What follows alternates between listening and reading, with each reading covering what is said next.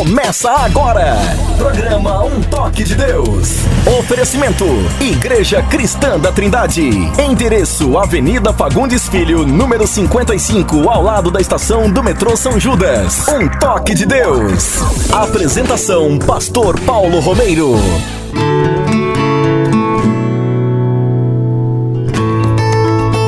Em nome de Jesus de Nazaré, o nome mais maravilhoso que existe. Nós estamos começando mais um programa, Um Toque de Deus. E nós estamos muito felizes pela oportunidade que Deus nos concede de chegarmos até vocês hoje, seja no seu lar, seja neste momento na cozinha, preparando o almoço, seja na portaria de um prédio, aí você no seu trabalho, Qualquer que seja a situação, ou dentro de um carro com o rádio ligado, ou se você estiver fazendo exercício físico, mas também está ligado aí no seu celular, que a bênção de Deus chegue até vocês em grande quantidade e que elas sejam constantes na vida de vocês. Deus os abençoe. É uma alegria estarmos aqui para juntos tratarmos das questões da palavra de Deus, da vida cristã, da nossa caminhada espiritual, fundamentada na Bíblia Sagrada, a santa e bendita palavra de Deus. Comigo hoje no programa, meu irmão, meu amigo, pastor André Henrique, que é o nosso pastor da nossa igreja, da Igreja Cristã da Trindade, lá em Osasco. E nós vamos, neste momento, ouvir suas palavras iniciais. Tudo bem, meu jovem? Deus abençoe. Muito bom dia, meu querido pastor, família ICT, os nossos queridos ouvintes. É uma alegria estarmos juntos. Mais um sábado, mais um programa para a glória de Deus. Eu quero mandar um abraço muito especial para todos que estão nos ouvindo. Um beijo para o meu filho Giovanni, a Júlia, a Gabi e a Renata. Giovanni, que tem aí feito um trabalho fantástico com áudio e vídeo na nossa igreja. Um abraço aí para todos eles. Para nossa galerinha aqui, a turminha aqui de Osasco, um beijo a todos, que Deus abençoe vocês. Estou com saudade de todos e eu quero mais uma vez dizer aos nossos ouvintes que Deus é bom. Deus é bom, Deus é bom, Deus é bom. Que Deus nos ajude a fazermos um bom programa para a glória do nome dele. Quero aproveitar e lembrar aqui também o número do WhatsApp do programa Um Toque de Deus. Muito importante. Que é o 0 Operadora 11 97402 1961. 0 Operadora 11 97402 1961. Você pode estar mandando aí as suas perguntas, o seu pedido de oração, que na medida do possível estaremos respondendo pergunta após pergunta aqui porque é uma alegria muito grande poder fazer essa interação com os nossos ouvintes. E que Deus nos abençoe. Eu quero também aqui acrescentar o seguinte: eu não me converti a Cristo para me livrar de tragédias. Quando eu estava com 19 Verdade. anos de idade, e o Espírito Santo revelou na minha vida aos 19 anos de idade a salvação em Cristo. E isso aconteceu através da leitura da Bíblia. Era uma Bíblia católica que eu tenho até hoje que eu li o Evangelho de João. Eu não me converti a Cristo para arranjar namorada. Eu não me converti a Cristo para arranjar emprego. Eu não me converti a Cristo para ter saúde, para não morrer de acidente de avião, de carro, para nenhum, ninguém me matar com a, a, bala, a facada. Não foi isso. Eu não me converti a Cristo, a Cristo por causa disso. E ao me converter a Jesus, eu, eu, eu, eu, não, eu não esperava que eu recebesse uma, uma, uma, né, uma blindagem é, em relação a essas coisas. Não, a vida humana é muito incerta. A vida humana é muito incerta. Abel não sabia. Quando ele nasceu, quando ele estava crescendo, ele não tinha noção de que um dia seria assassinado pelo seu próprio irmão, que conviviam, que estavam juntos, faziam muitas coisas juntos. Mas um dia ele foi morto pelo seu próprio irmão. Estevão não sabia, quando ele nasceu, ao longo da sua vida, que ele morreria apedrejado. Né? João Batista não tinha ideia de que um dia morreria né? decapitado é, sob as ordens de, de, de, Herodes, e assim por diante. Né? Então, as vicissitudes da vida não tem como evitá-las. Não é isso que o Evangelho propõe. Olha, vocês vocês agora vão receber a Cristo e vocês nunca mais terão lutas, é só maré mansa É só vida boa, ninguém mais vai ficar doente, ninguém vai ser pobre, todo mundo com carrão, mansão, comendo do bom e do melhor. É isso aí. Essa é a proposta mentirosa da teologia da prosperidade. Jesus era honesto. A Bíblia é um livro honesto. E muitos pregadores são mentirosos ao oferecer essa proposta.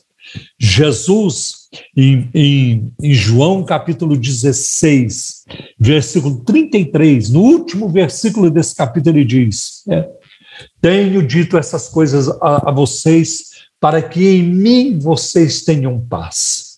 No mundo vocês terão aflições, tribulações, mas tenham bom ânimo. Eu venci o mundo. O apóstolo Paulo também era honesto, chegou a dizer lá no livro de Atos, né? Importa que por muitas tribulações entremos no reino dos céus. E ele morreu quentinho numa cama, cercado de médicos, dando a ele um remédio para não sentir dor? Não. Ele, a, a, a tradição diz que ele morreu decapitado sob as ordens daquele doido lá de Roma, o imperador Nero. Né? Foi é. assim que ele terminou. E ele jogou tudo para o ar? Ah, eu vou morrer, eu vou, não vai ter jeito, não vou escapar. Olha que, olha onde eu fui entrar. Que enrascada, né? que destruição esse evangelho trouxe na minha vida. Foi essa atitude dele? Nunca. Ele estava confiante, ele sabia que o seu Senhor, que apareceu para ele lá perto de Damasco, que o conduziu ao longo da sua vida, que o levou até o terceiro céu, que lhe deu dons, que lhe deu revelações, que lhe deu poder do Espírito Santo, que usou tanto. Ele sabia que o seu Senhor também havia passado por um sofrimento muito maior do que o dele. Tá? Então, o cristianismo não é vacina contra o sofrimento. O cristianismo, Exato. a fé cristã, Jesus Cristo não é vacina contra o sofrimento.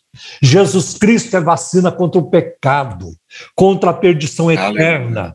Jesus Cristo é vacina contra o inferno. É isso que nós é, encontramos em Cristo e disso nós temos garantia. Amém? Amém. Então é assim Amém. que nós devemos é, pensar e nos conduzir. Vamos manter essa perspectiva e orar. E se alguém for despertado para a salvação em Cristo. Amém. Amém. Que isso aconteça em nome de Jesus. Programa Um Toque de Deus. Um Toque de Deus. O alvo principal do programa Um Toque de Deus é sempre de apresentar a Jesus Cristo como único Senhor e Salvador.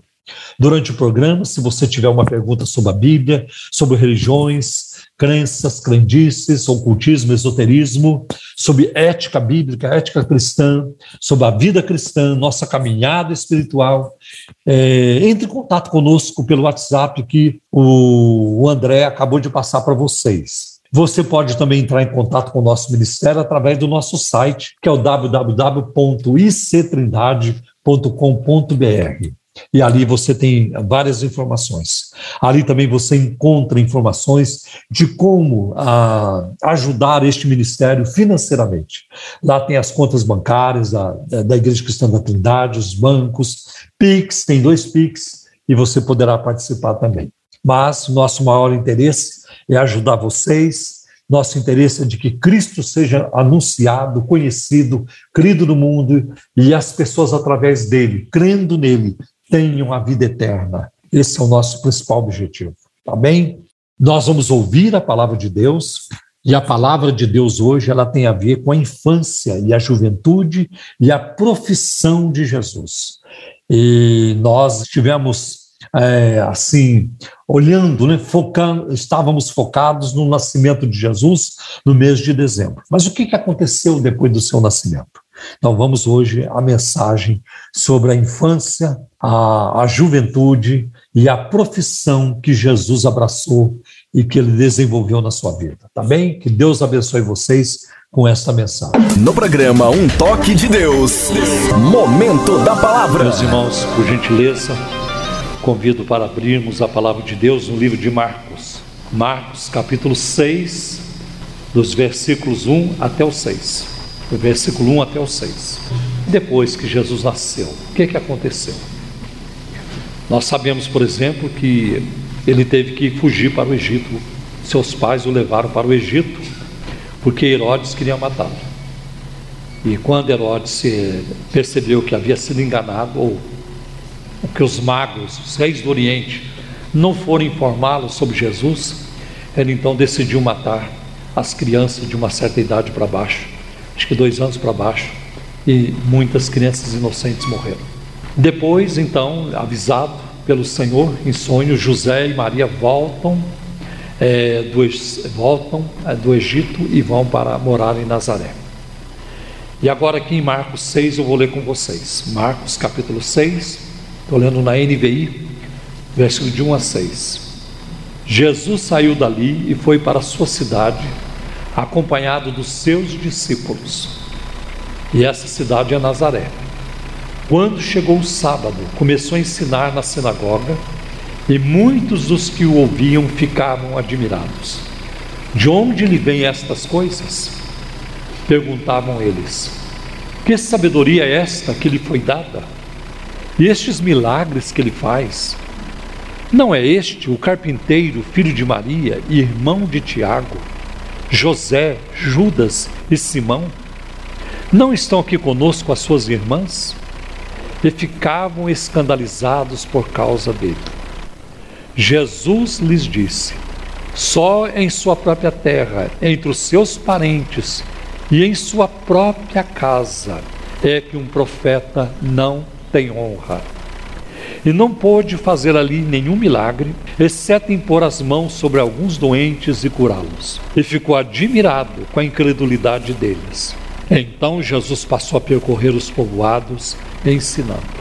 Como a maioria dos textos bíblicos, este texto, meus irmãos, é cheio de detalhes. E não temos tempo para focar em cada detalhe deste texto, eles são muito bonitos. Mas eu vou me ater ao tema que eu passei para as nossas redes sociais e que vai aparecendo no, no YouTube da, igreja, no Facebook da igreja. E o tema é: ah, Não é este o carpinteiro? Eu também devo a preparação desta mensagem a alguns autores como Oswald Sanders, Craig Kinner e o Great Grant Osborne. Me ajudaram também. O termo que o Marcos usa, não estou aqui seus irmãos e irmãs, são termos comuns usados para fazer referência a irmãos de sangue, a Delphoi. Aí não precisa traduzir porque senão é complicado. Ou a Delphai para irmãs, tá? os dois no plural.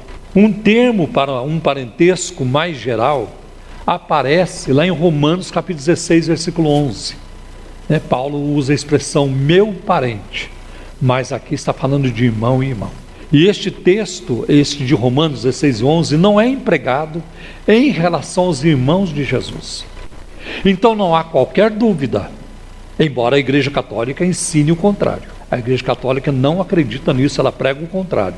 Mas o que a Bíblia prega é que não existe qualquer dúvida de que este texto se refere a filhos nascidos de Maria após o nascimento de Jesus. Eles não eram primos, eles não eram parentes, eles eram irmãos de sangue por parte de José e de Maria. Tá? Eles eram meio-irmão de Jesus por parte de Maria, porque Jesus não era filho de José. Então isso é muito claro. Não adianta porque a tradição diz isso, porque o magistério diz isso.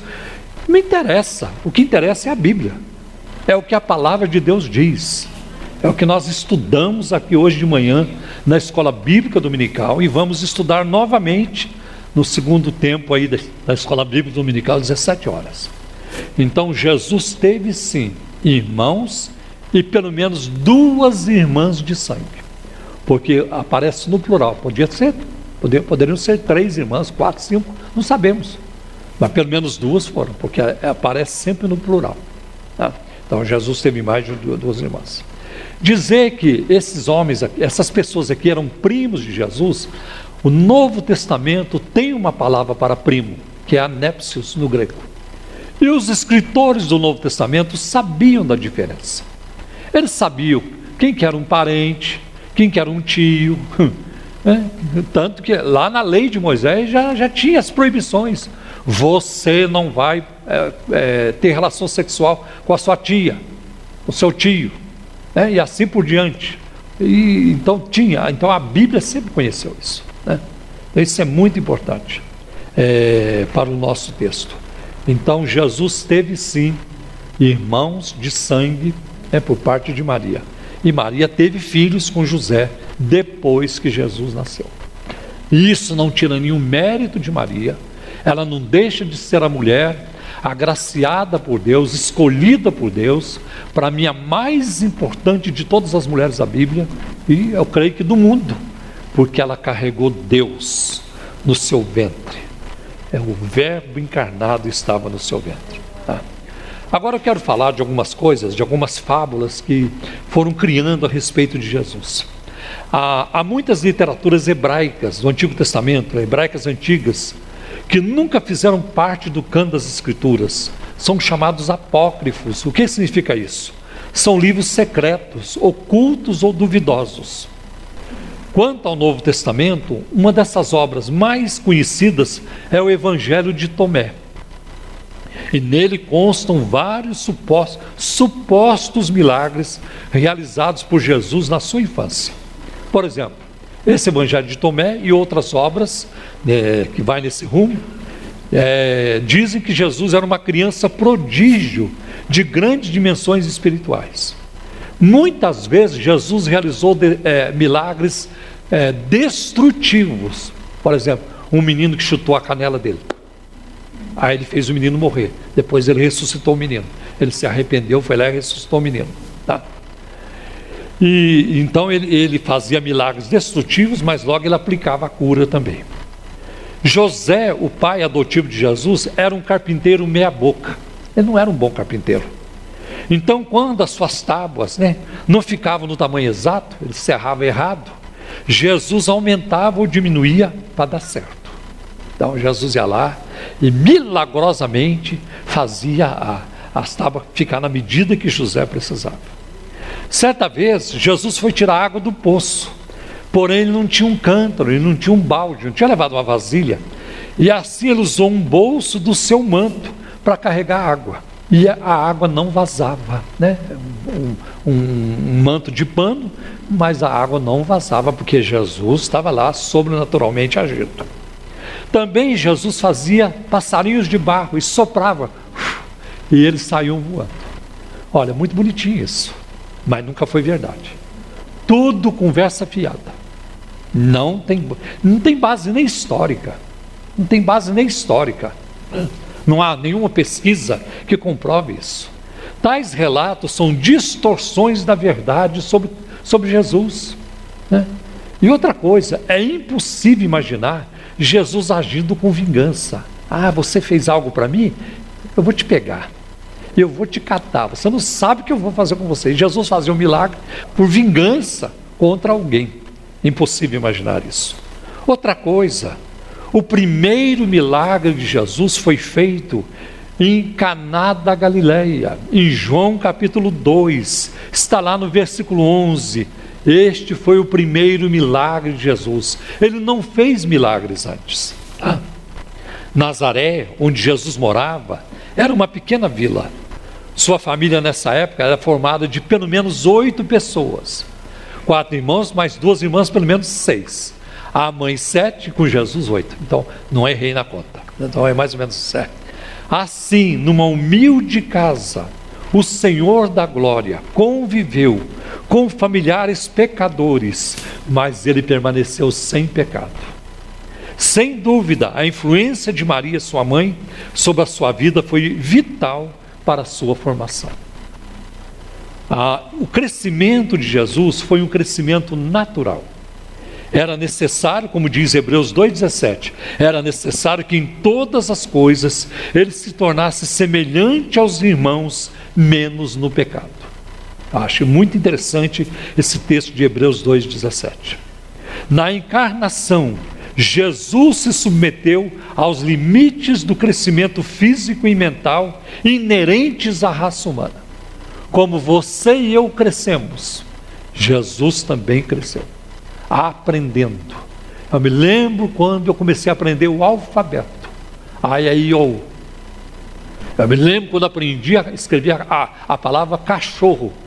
Foi uma, eu me lembro dessa palavra. Tem outras, mas eu me lembro dessa palavra. Cachorro, cachorrinho. A professora ensinando. Ah, eu me lembro do nome da professora. Ela já faleceu, mas eu me lembro do nome dela. Minha primeira professora. Lembro de outras também. Né? Glória a Deus. Tá? Então, é, então, o nascimento, o crescimento de Jesus foi um crescimento natural. Né? Ele se submeteu aos limites do crescimento físico e mental próprios da raça humana. Agora, tem uma coisa, uma verdade que me ajuda muito, essa frase me ajuda muito, anota aí. Cristo participou da nossa fraqueza física e emocional. Ele se cansou, ele teve que dormir, ele teve que comer, senão ia morrer ele, teve que tomar água, então ele participou da nossa fraqueza física e emocional. Ele chorou, ele se entristeceu, ele sentiu solidão, se, se sentiu só. E ele passou por nossas fraquezas emocionais. Mas Cristo nunca participou da nossa fraqueza moral e espiritual. Isso jamais. Isso é maravilhoso constatar essa verdade. Ele se submeteu as leis vigentes da infância e da adolescência na sua época. A tradição judaica, os costumes, aquilo que era lei, ele viveu debaixo disso. Tá? Cristo teve um crescimento físico normal. Seus dentes surgiram, ele nasceu sem dente, como todos nós aqui. Então, de, depois veio a dentição, as irritações, depois ele deixou as fraldas, ele aprendeu a comer, Maria teve que ensiná-lo a comer, a cuidar da sua higiene pessoal. Tudo isso ele teve que aprender. Ele nunca virou para ela dizendo, mas está me ensinando por quê? Eu não sou Deus encarnado? Ah, mamãe, pega leve, né? Alguma coisa assim. menos, mãe, menos. Não, ele era um menino limitado por causa da humanidade que foi acrescentada à sua divindade. Então, as imagens de Jesus como um menino, um garoto com uma auréola, uma aura ao redor da cabeça, são distorções da verdade. Ele estava misturado com os demais meninos e meninas lá da sua vila, exceto no pecado. Mas eles viviam juntos. Ele passou por todos os estágios de crescimento natural. Jesus brincava, pedia comida, ele tomava banho, ele dormia e ele aprendia as escrituras do Antigo Testamento. Jesus era um bom garfo. Ele, ele era um bom garfo, ele comia bem. Porque nós vamos encontrar que em Lucas 7,34 diz é, que ele, era, ele comia bem. Ele fala: Veio João Batista que não comia nem bebia, vocês o criticam. Agora vem o filho do homem que come e bebe, e vocês dizem tem demônio. Não tem o que fazer com vocês. Mas Jesus comia bem. Uma outra coisa, Jesus gostava de festa, ele era festeiro, né? E o povo de Deus é um povo festeiro também, né? Por exemplo, Jesus participou da Páscoa, ele participava da Páscoa, Lucas 2,41. Ele participava da festa dos tabernáculos, João 7,10. E ele até participou de uma festa que não era religiosa, era uma festa cívica, é, chamada da dedicação, em João 10, versículo 22 e pelos ensinos e parábolas, podemos perceber que ele foi uma criança observadora. Ele guardava o que olhava e ele guardava o que ouvia. Isso aparece depois nos ensinos dele. Ele, eu creio que Jesus foi uma pessoa feliz. Ele foi uma pessoa de paz e foi uma pessoa alegre. Tem um autor chamado Horace Bushnell. Ele escreveu que na sua infância todos amavam Jesus pois ele crescia em sabedoria, estatura e graça diante de Deus e dos homens. Todo mundo em Nazaré, ai, eu queria ter um filho como Jesus. Que quanta graça, quanta é, quanta educação. Jesus é educado, Jesus é polido, Jesus é agradável, né? Jesus, ah, eu queria ter um filho como Jesus. É. É, Jesus deve ter sido um rapaz bonito porque nós vamos encontrar um homem bonito, porque nós vamos encontrar no Salmo 45, versículo 2, que é um salmo messiânico. Tu és mais formoso do que todos os filhos dos homens. Claro que ali é um salmo também para o rei de Israel, mas o livro de Hebreus aplica o Salmo 45 é, como um salmo messiânico. E eu creio que Jesus não era feio, não, ele era bonito. Né? Outra coisa que eu creio que Jesus era eloquente ele não cansava as pessoas quando ele falava. Porque em João 7,46, quando as autoridades mandaram uma, um, os guardas prendê-lo, eles voltaram de mãos vazias, dizendo: Por que vocês não trouxeram homem?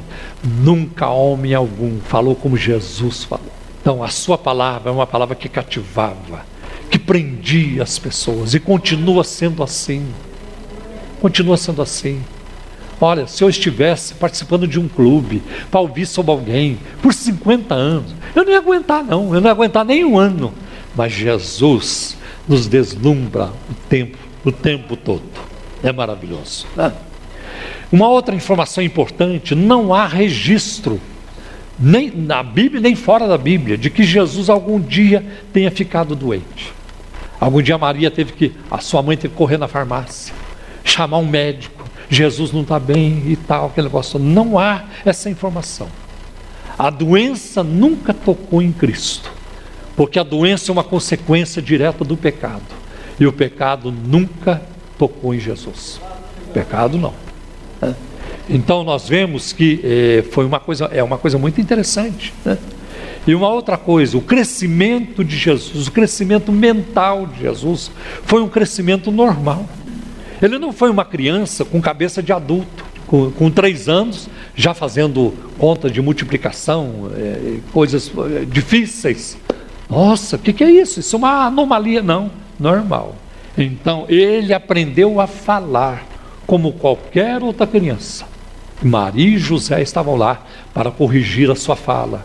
Filho, é assim que fala, é assim, é desse jeito, como nós fazemos com nossos filhos que, que dão outros nomes às coisas até que aprendem a falar direito. Jesus também foi assim. E outra, pouco a pouco, ele ganhava familiaridade com as áreas do conhecimento humano ao seu redor. Por exemplo, Jesus aprendeu a ler. Ele sabia ler? Sabia. Está lá em Lucas 4,17. Ele na sinagoga, ele pegou o livro de, de Isaías num texto e ele leu. Jesus sabia escrever? Sabia também. Então Jesus não era analfabeto. Ele sabia escrever? Sabia. De onde temos essa informação? Lá de João 8, lá com o evento da mulher pecadora. Ele escreveu no chão duas vezes, versículo 6 e versículo 8. Então Jesus se virava. Ah, gente, traz uma lousa aí. Eu preciso de uma lousa, preciso escrever alguma coisa. É, alguém tem uma folha de papel? Não, não tenho, aqui mesmo. Abaixou e está lá escrevendo. Jesus não se aperta. Hum. E ele continua assim. Não vira refém de ninguém.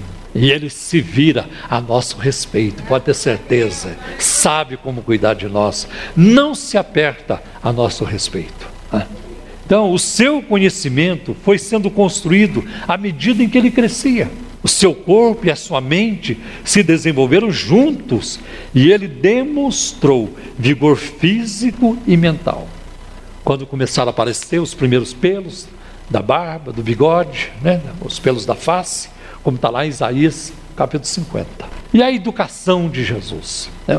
Os evangelhos não mostram como se deu a educação de Jesus.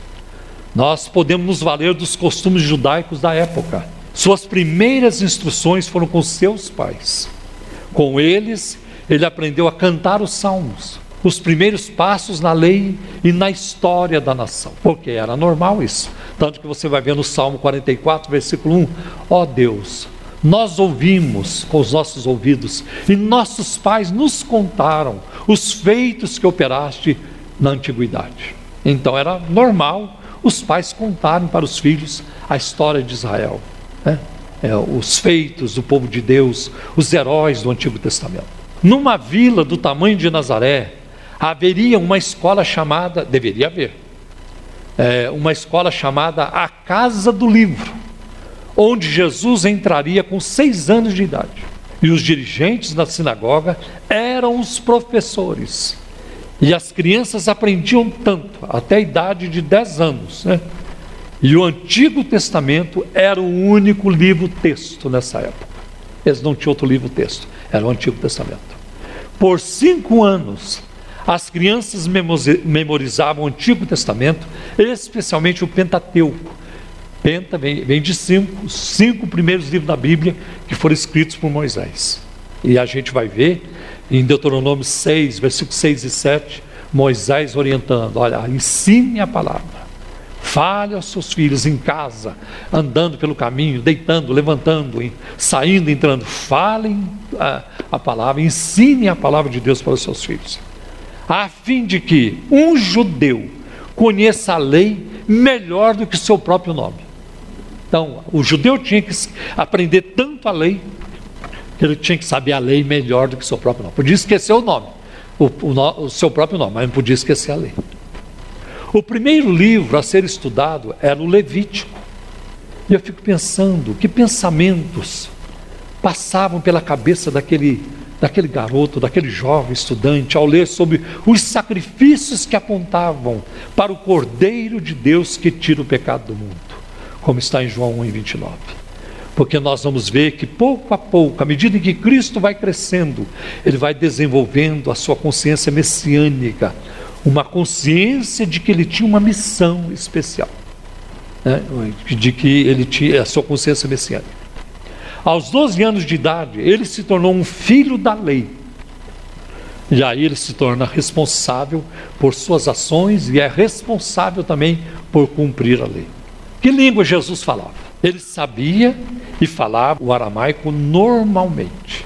Uma língua semita, cognato do hebraico. Cognato quer dizer da mesma raiz mesmo, da mesma raiz do hebraico. É como se fosse hoje é, português e espanhol. Partes do livro de Esdras e Daniel foram escritas em aramaico.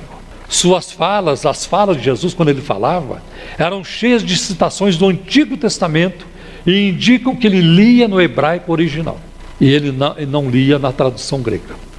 Agora, a Galileia estava exposta à influência grega. E provavelmente Jesus se comunicava com as pessoas de Tiro e Sidom em grego, como vemos em Mateus capítulo 15, versículo 21. Jesus não teve uma educação acadêmica formal, ninguém foi, foi na formatura de Jesus, oh, Jesus vai formar hoje, vamos lá. Não teve isso. Ele não teve como o apóstolo Paulo, que foi formado aos pés de Gamaliel.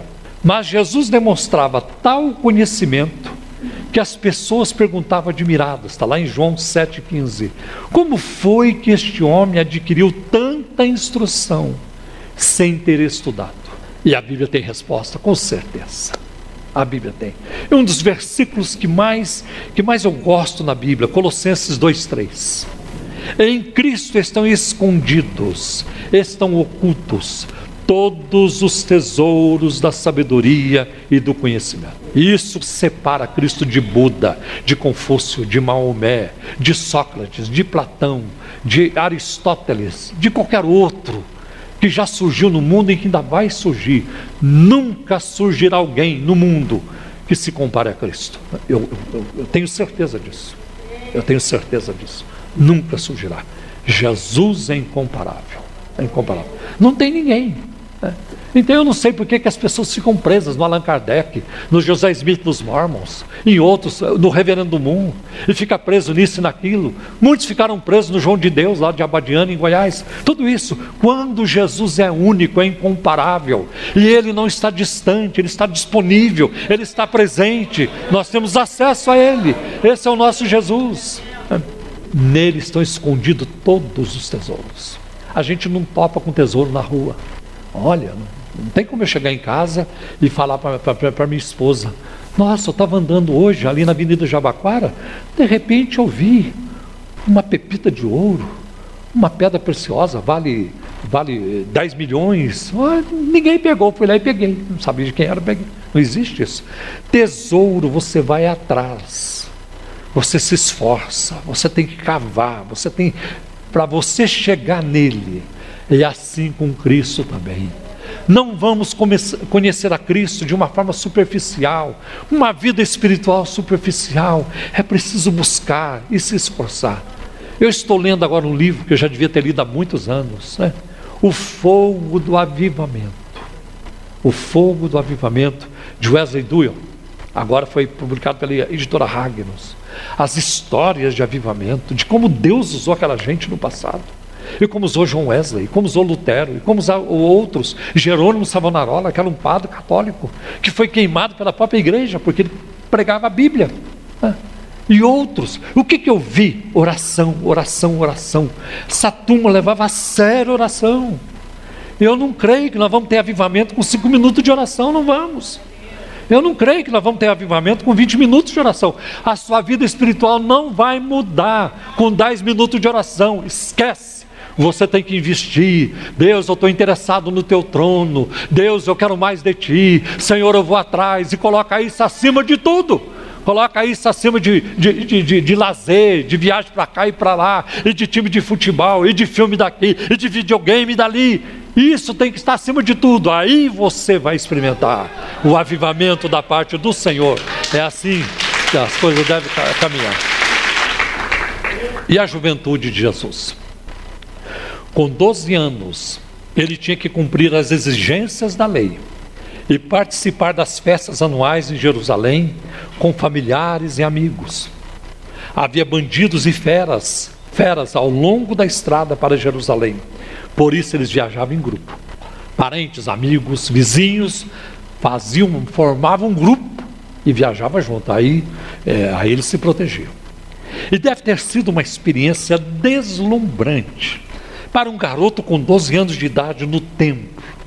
Maravilhado com aquilo tudo, a grandeza do templo, porque isso a gente vê em Mateus 24, os próprios discípulos chamando a atenção dele quando ele já estava ministrando, com mais de 30 anos. Mestre, olha essas estruturas, tudo isso. Imagine aquele garoto, com 12 anos, vendo ah, a glória do templo, a beleza do templo. O templo em Jerusalém, na época de Cristo, que foi reconstruído por Herodes, ele era tão suntuoso que, dependendo do horário do dia, ofuscava as pessoas. As pessoas não conseguiam olhar no templo. E era muito bonito, era tremendo, era muito bonito. Então imagine esse garoto lá no templo, olhando tudo isso. Imagine esse garoto com 12 anos, o Senhor Jesus com 12 anos, vendo os sacrifícios. Imagine o que passou pela sua cabeça. Não sabemos. Mas nós vamos ter a oportunidade de perguntar para ele no céu. Com certeza. Ele não vai. Ah, isso não posso falar, não tem nada disso. Ele pode falar tudo. Ele vai poder falar tudo. Jesus não tem nada para esconder. Aí acontece um incidente. José e Maria foram lá, cumprir suas obrigações e tudo, juntaram a tropa, vamos lá, turma, vamos, está na hora de ir embora, está na hora. Depois de uma semana em Jerusalém. E toca para casa, vamos embora. José e Maria, um olhou para o outro, e Jesus, ah, deve estar tá aí com os amigos, com os primos, deve estar tá aí com os familiares, deve estar tá aí com a turma, com os vizinhos, tá? Vamos tocar o barco. E depois perceberam que Jesus não estava. E foi uma angústia, né? a volta para casa houve um desencontro. E eles então voltaram, porque eles pensaram que Jesus estivesse na caravana, mas não estava. E eles voltam para Jerusalém e procuram daqui por três dias angustiados. O que será que passou na cabeça de José e Maria? O que será? É, nós vamos ver, por exemplo, que Maria e José sabiam que já tinham acontecido tentativas para matar Jesus. E a pergunta que talvez que um fazia para o outro é talvez, porque não está na Bíblia. Ah, será que ele está em perigo? Será que tem alguém que está tentando destruí-lo? Ou será que ele já foi destruído? Deve ter sido uma angústia muito grande. E eles voltaram e encontraram Jesus no templo. Quem procura Jesus acha. Pode, pode ter certeza. Não é só José e Maria, não. Qualquer um que procurar Jesus vai achar Jesus. Jesus não se esconde, ele não estava escondido. É, tem um, tem um momento no Evangelho que diz que ele, ele tentou se esconder, mas não conseguiu se esconder. É, é, muita luz, é muita glória, é muita, é muita grandeza para se esconder, não tem como esconder tanta coisa. então, nós vamos ver, e eles então encontraram no templo, entre os doutores e mestres da lei. Por três dias, Jesus esteve ali no meio deles. Eles estavam assim, eh, de boca aberta de ouvir as perguntas de Jesus e de ouvir seus comentários e respostas. Eles não sabiam o que fazer. Ah, chegava à tarde da noite, vamos dormir, vamos. Amanhã a gente continua. Você vai estar aqui amanhã, Jesus? Vou estar. Arranjava um lugarzinho lá para ele dormir. Dia seguinte retomava a discussão. Que coisa tremenda. Jesus deslumbrou. E ele continua deslumbrando. Ele nunca vai parar de deslumbrar, de maneira alguma. Ele vai nos deslumbrar lá no céu por toda a eternidade. Ninguém vai olhar para Jesus dizendo: já cansei de ver, já viu o suficiente, viu nada. A eternidade toda é Jesus o tempo todo. Glória a Deus. É assim, irmão, que eu quero viver o Evangelho. É assim que eu quero viver, falando de Cristo, promovendo a Cristo, porque um dia eu vou chegar diante dele e eu, nossa, eu queria. É muito aquém, é muito melhor, muito maior do que eu podia falar. E aí, será que ele estava debaixo de alguma ameaça? Quando eles chegam para Jesus, eles estavam aflitos, eles não perderam tempo e já foram logo perguntando: Filho, por que você fez isso conosco? É, uma, era uma pergunta de cobrança. Por que você fez isso conosco? Não é do feitio dele. Ele não era de fazer isso. Ele nunca fez isso. Tá? Seu pai e eu estávamos aflitos à sua procura. E ele respondeu. E foi uma pergunta também de surpresa. A pergunta de Jesus também foi de surpresa. Por que, que vocês me procuravam? Vocês não sabiam, vocês já deviam saber, que eu devia estar na casa de meu pai? Uma outra versão diz, cuidar dos negócios de meu pai? Ele disse, meu pai. Ele não disse, nosso pai. Ele não disse, vocês não sabiam que eu deveria estar na casa do nosso pai? Ele não fala isso. Ele fala, do meu pai. É muito interessante isso. Né? Talvez Maria já lhe tivesse contado sobre os detalhes do seu nascimento. Ela um dia deve ter contado para ele. E eu acho que aqui já tinha contado. Jesus, você não nasceu como seus irmãos. Seu nascimento foi diferente. Teve um anjo, o anjo Gabriel veio e falou comigo que aconteceu isso. Os detalhes, os magos do Oriente vieram. Olha, isso não está na Bíblia, só para ilustrar. Estão aqui hoje até alguns presentes que eles deixaram e não, não ainda estão durando aquele negócio todo. Né? Pode ser, pode ser. Então Jesus sabia, pode ser que ela já tivesse comentado. E aos 12 anos, ele já sabia que era de forma singular, de forma única, o Filho de Deus, o Messias, diferente dos seus irmãos, diferente de qualquer outro ser humano. E aí nós vamos ver a pergunta: não é este o carpinteiro? Dos 12 aos 30 anos, nada sabemos sobre Jesus. Pura conversa fiada. Ele foi para a Índia aprender artes mágicas. Ele voltou lá para o Egito. Ele foi morar no Japão. E lá ele viveu até os 82 anos de idade, teve muitos filhos e filhas, mas morreu com 82 anos de idade. Tudo balela. Tem nada a ver. Mas, como todo garoto judeu, ele tinha que aprender uma profissão. Em Marcos capítulo 6, versículo 3, Jesus é chamado de carpinteiro. Em Mateus ele é chamado de o filho do carpinteiro. Tem contradição nenhuma, ele é os dois. Ele é o filho do carpinteiro, ele é né, o, filho de José por adoção, e ele é o carpinteiro. Ele era carpinteiro também. Durante a infância de Jesus, Séforis, que era a capital da Galileia, havia sido destruída pelos romanos, porque houve uma sedição, houve, houve um complô contra Roma, na cidade de Séforis. Né? E Roma respondeu assim de uma forma cruel. Ela, ela, ela já pendurou mais de dois mil judeus ao longo da estrada. Jesus via tudo isso. Isso quando ele era é, na infância dele. Né? E foi uma grande destruição. E agora ah, era preciso reconstruir Séporis. Né? E por isso o serviço dos carpinteiros estava em grande demanda em Nazaré, que era um vilarejo distante de Séforis, seis quilômetros.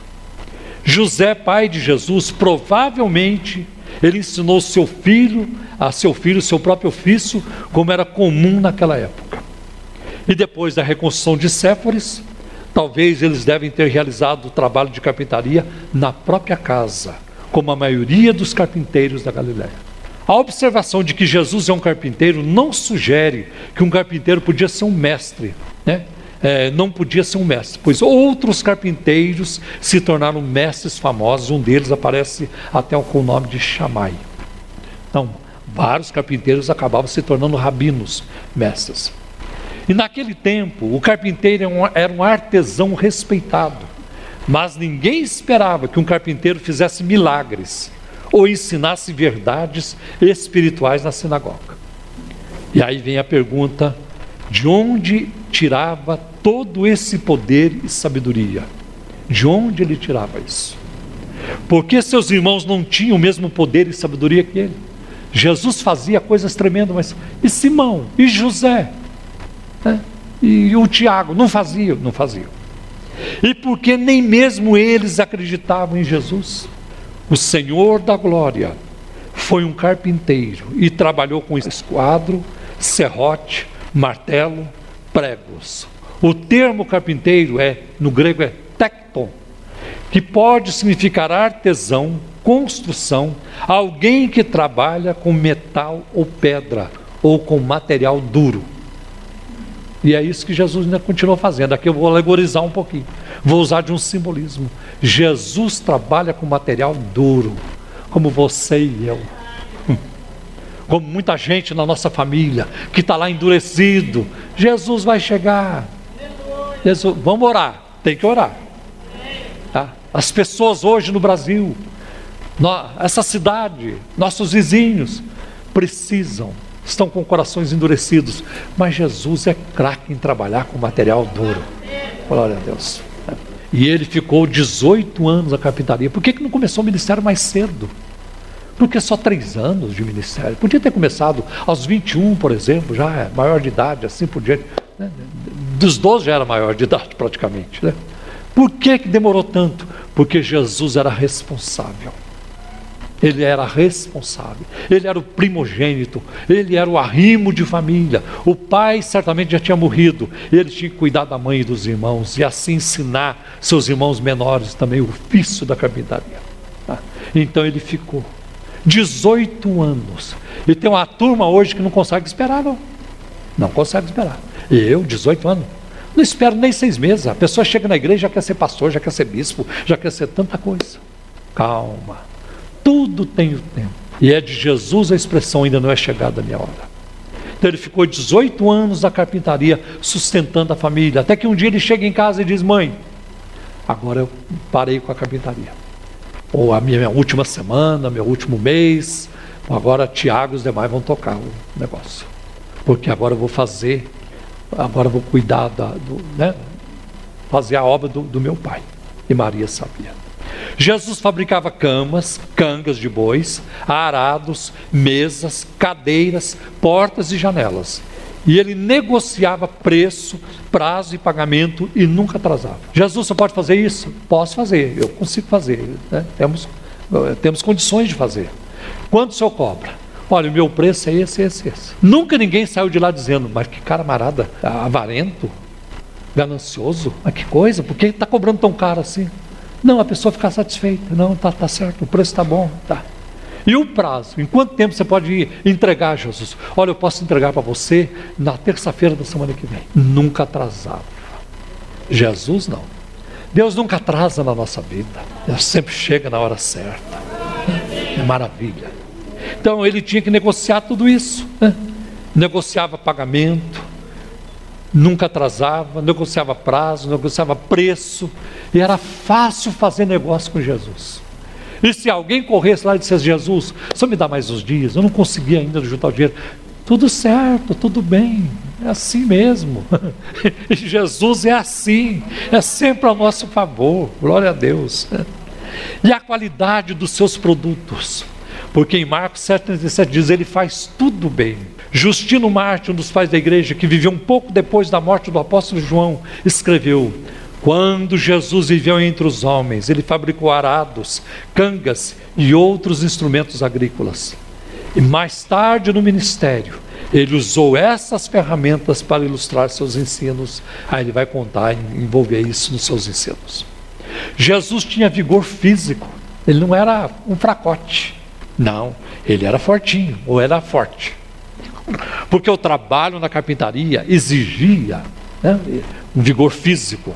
E durante os seus três anos de ministério, Jesus viajou mais de 4 mil quilômetros a pé. E nem todas as suas viagens foram registradas na Bíblia. Mas as que nós conhecemos, dá aí um total de mais de 4 mil quilômetros a pé. Ele viajando para lá e para cá. Vigor físico. O carpinteiro de Nazaré trabalhou com madeira para prover conforto para as pessoas. Mas morreu numa cruz de madeira, a fim de prover a salvação, a vida eterna para todo aquele que nele crê. Enquanto ele pegou madeira para fazer camas, cadeiras, é, portas, janelas, para prover conforto aos homens, os homens um dia pegaram a madeira e fizeram uma cruz onde o crucificaram. E ele fez isso por nós, por mim e por você. Eu quero terminar dizendo que nós devemos aplicar isso na nossa vida, valorizar a família como Jesus valorizou, valorizar a igreja como Jesus valorizou a sinagoga, ele estava lá constantemente. Valorizar a palavra de Deus como ele valorizou, e é, e é muito é claro isso nas Escrituras, na vida de Jesus. Valorizar né, isso tudo. Há muita coisa que nós precisamos trazer, incorporar e desenvolver na nossa vida como Jesus o fez. E o senso de que nós temos uma missão você e eu temos uma missão de pregar o Evangelho, de honrar a Deus, de mostrar Cristo no mundo. Esse é o negócio do Pai para nós. O negócio do Pai para nós, como muita gente acha aí, é, é, para muita gente é dinheiro. Não é. É no poder do Espírito Santo. O dinheiro é um detalhe. O dinheiro acompanha. O dinheiro não pode comandar a obra de Deus e a pregação da, da obra de Deus. Que Deus nos abençoe em nome de Jesus. Amém, meus irmãos.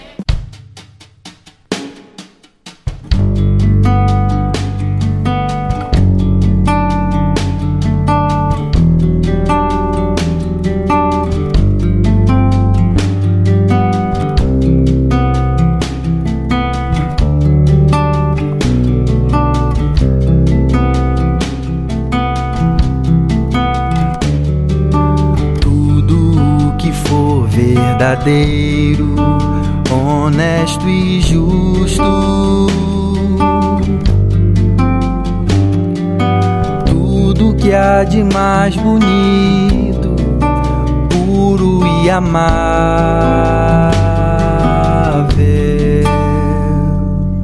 Se houver algum louvor, se houver virtude seja isso a inspirar o nosso pensamento.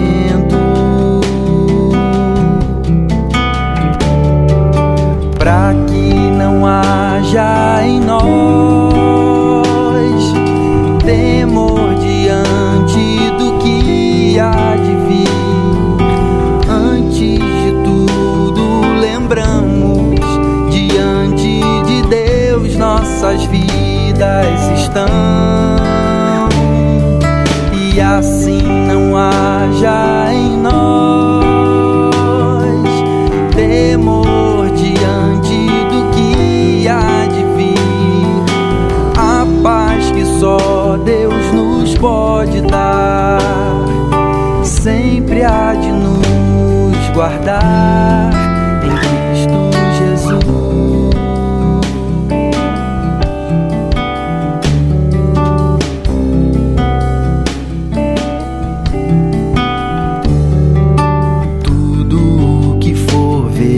verdadeiro, honesto e justo.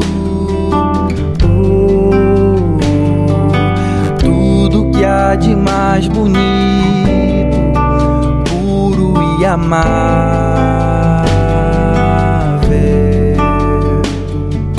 Se houver algum louvor, se houver virtude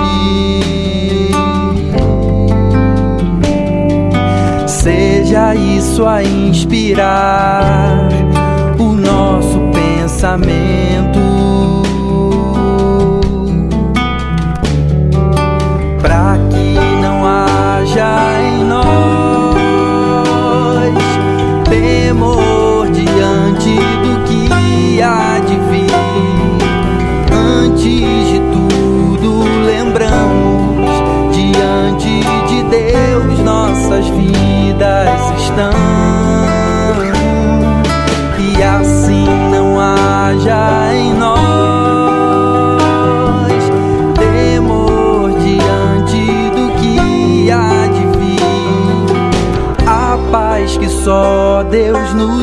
Pode dar. Sempre há de nos guardar em Cristo Jesus.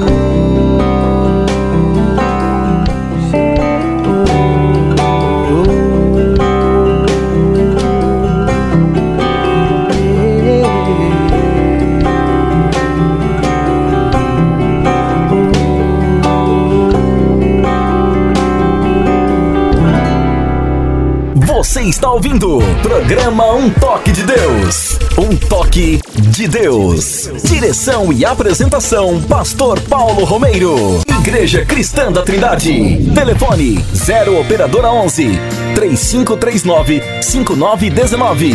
Site www.ictrindade.com.br. Endereço: Avenida Fagundes Filho, número 55, ao lado da estação do metrô São Judas. Igreja Cristã da Trindade. Glória a Deus, aleluia. Jesus Cristo é empolgante, é deslumbrante. Eu me maravilho, faz mais de 50 anos que eu sigo o meu Senhor, que eu penso nele a cada instante. Eu sou eu não sei o que, é que eu sou, eu sou um apaixonado, perdidamente Somos. apaixonado por Jesus. Glória a Deus. Não tem mais Somos apaixonados por é, Jesus. somos, né? André, É verdade. Jesus nos prendeu com cordas de amor, cordas de amor. É, nós vivemos essa situação, de termos essa caminhada com Cristo. Bem, eu quero também neste momento agradecer a todos vocês tem, é, que têm é, nos ajudado a manter o programa no ar, tem nos ajudado no, assim a prosseguir com o ministério da Igreja Cristã da Trindade. A gente não fala aqui, mas nós temos várias frentes, né? É, trabalhos com crianças, adolescentes, jovens, trabalho missionário, trabalho com evangelismo. Nós temos é, muitas coisas acontecendo, ajudando também famílias necessitadas.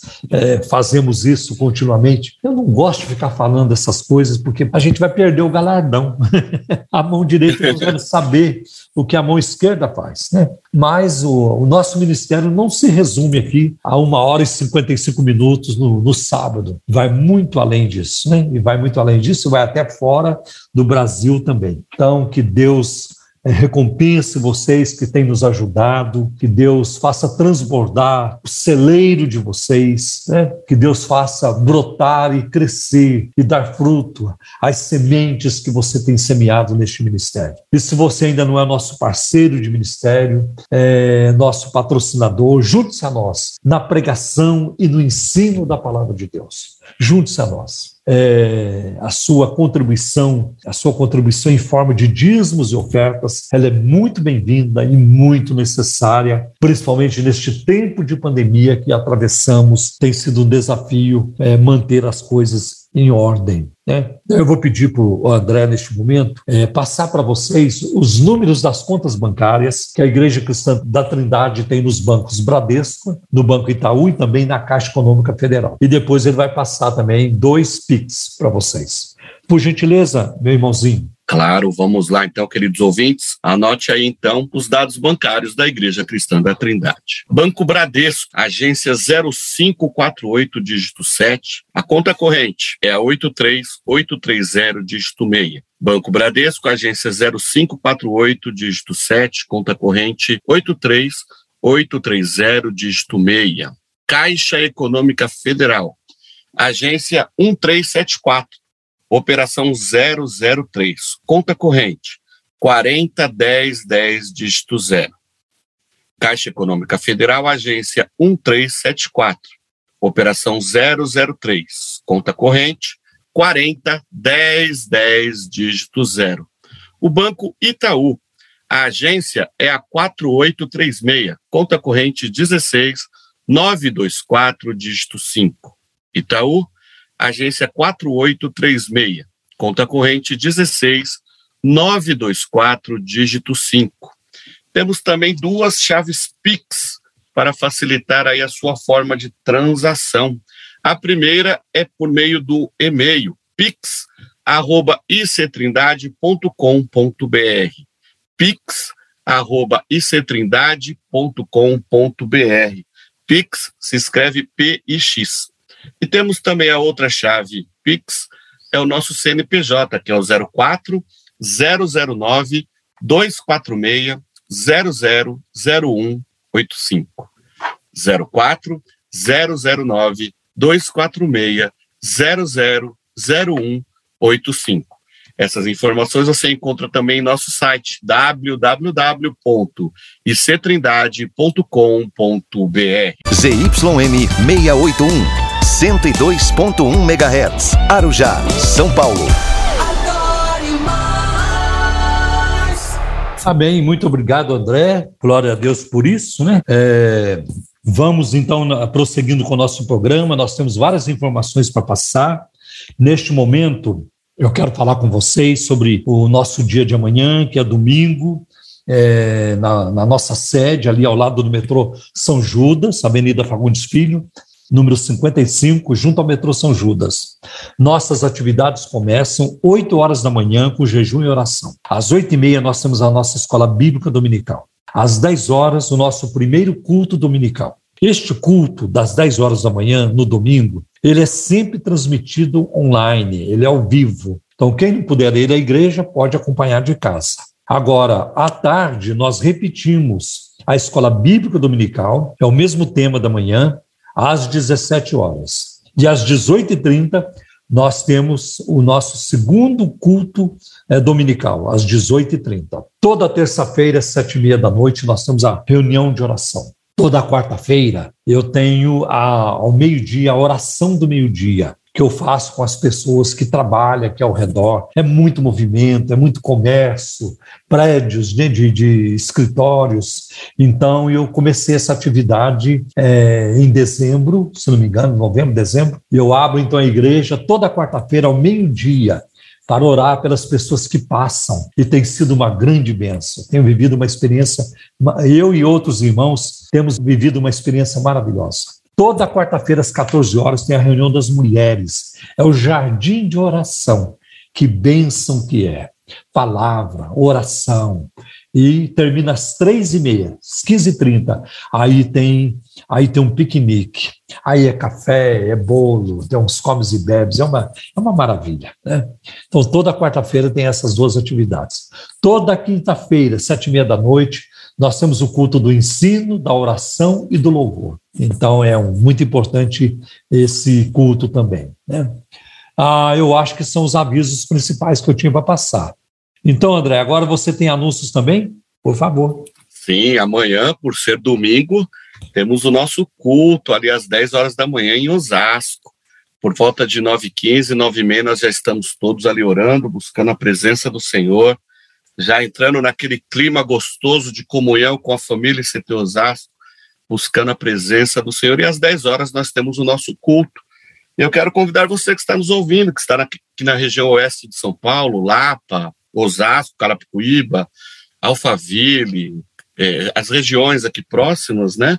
Você é convidado a estar conosco na rua Açucena, número 670. Nós estamos bem perto do fórum aqui de Osasco, da Avenida dos Autonomistas, estação de trem Comandante Sampaio, e será uma alegria muito grande receber você amanhã, a partir das nove e meia. Às quartas-feiras, nós temos o nosso culto também de estudo bíblico, estamos estudando sobre a suficiência das escrituras e tem sido uma grande bênção. Ah, na quarta-feira, às 20 horas. E todas as nossas atividades, né, todos os nossos cultos são transmitidos pelas nossas redes sociais, youtube.com.br e o facebook.com barra ICT Osasco. Vai ser uma grande alegria receber você em, um, em uma das nossas reuniões, né, em um dos nossos cultos. Eu quero aproveitar e lembrar os nossos queridos ouvintes que no próximo sábado, dia 30, às 19 horas, nós temos um evento importante na nossa igreja do Ministério Elas por Ele, Ministério Feminino da nossa Igreja Cristã da Trindade aqui em Osasco culto vai ser às 19 horas com o tema Viva com Propósito. Então, você, mulher que estiver aí na região de Osasco, Carapicuíba, Alphaville, Barueri, Lapa, toda a zona oeste aqui de São Paulo ou em qualquer região de São Paulo, venha estar conosco. Rua Açucena 670, no Jardim das Flores, às 19 horas. Ministério Elas por Ele. Tema Viva com Propósito, no próximo sábado. E eu quero aproveitar aqui também e anunciar o endereço das nossas demais igrejas espalhadas por São Paulo, né? Nós temos a nossa igreja lá em Cosmópolis, pastor Edivil, Neia e toda a sua equipe estão na rua Campinas, número 749, no Jardim Bela Vista, ali no centro da cidade de Cosmópolis. Então, você que está ali na região de Campinas, Olambra, Americanópolis, Limeira, toda aquela região ali da Grande Campinas, você é convidado a estar conosco ali. Ali os cultos acontecem às terças e quintas, às 19h30 horas, e aos domingos, às 9 da manhã, temos a Escola Bíblica Dominical, e às 19h30 nós temos o culto. Nós temos a ICT também em Perus, com o irmão Azenilton e a sua equipe. Eles estão na rua Elídio Figueiredo, número 439, na Vila Perus, próximo à estação de trem Perus, da CPTM. Ali os cultos acontecem às quartas-feiras, às 19h30, e aos domingos, às 10 da manhã. Bem como também acontece na nossa igreja em Pirituba, com o pastor Everaldo e a sua equipe. Estamos ali na Avenida Paula Ferreira, número 2809, Vila Pirituba, próximo ao shopping de Pirituba.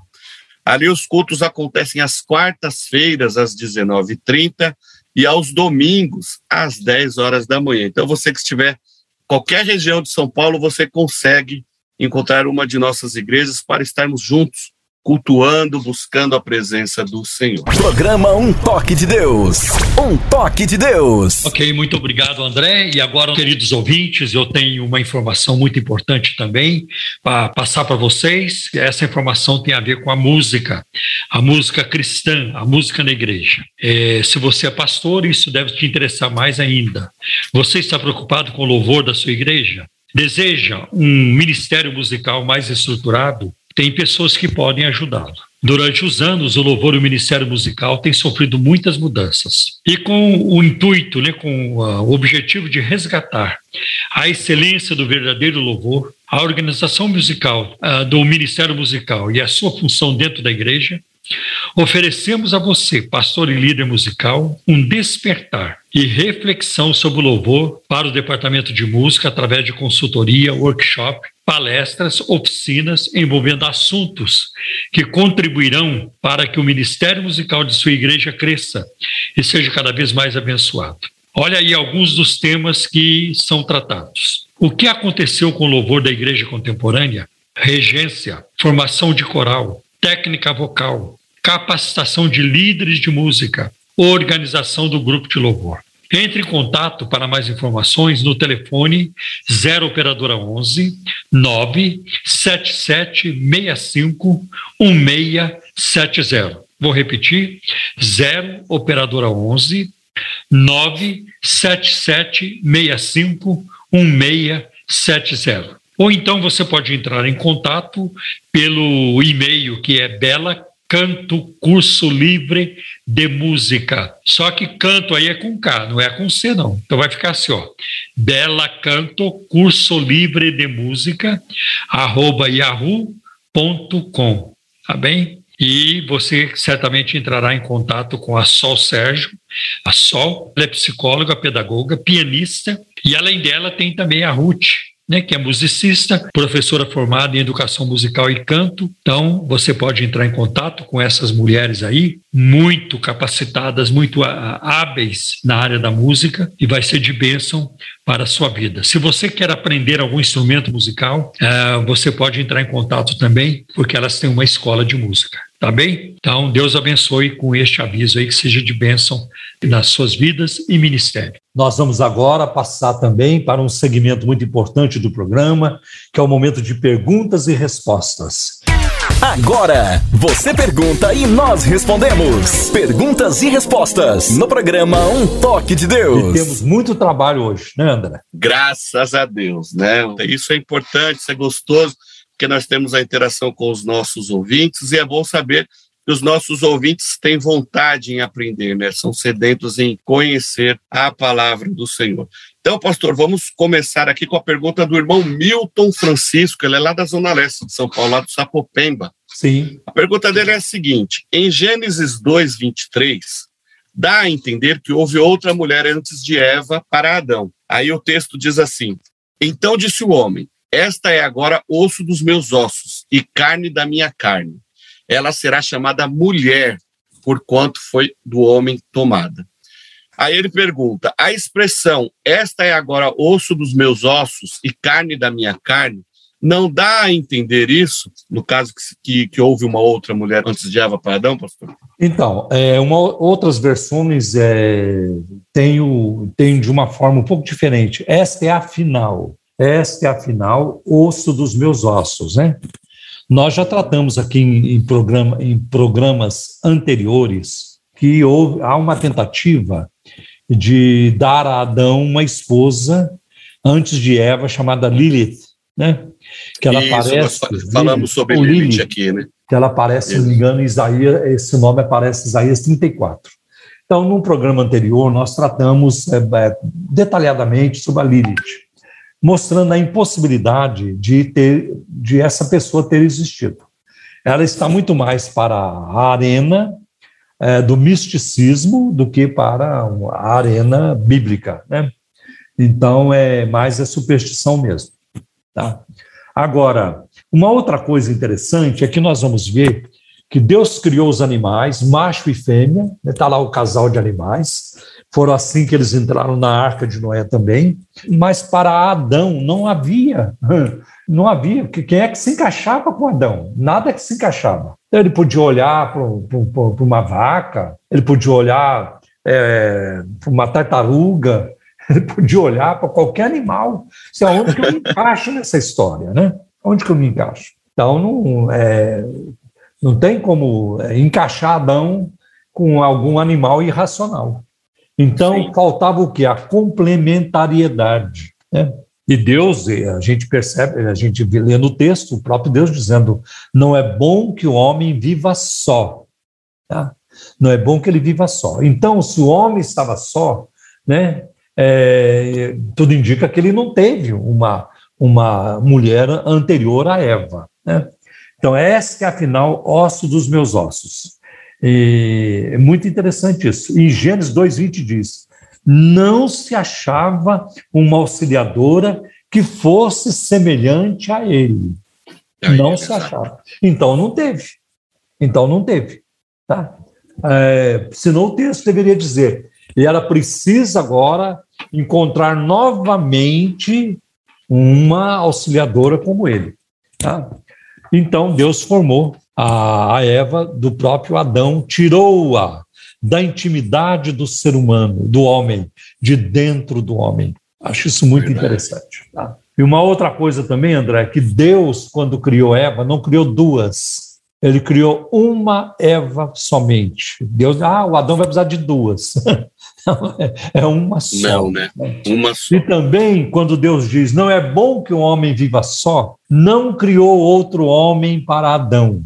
Tá? Então, a Verdade. Bíblia estabelece aqui um princípio válido, né?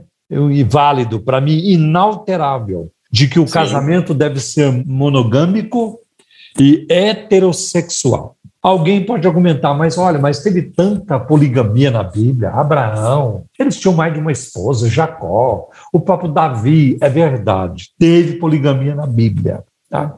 Teve poligamia por causa da dureza do coração. Do coração. É, por causa, Jesus falou sobre isso em Mateus 19. Por causa da dureza do vosso coração, é, Moisés permitiu o divórcio e tudo.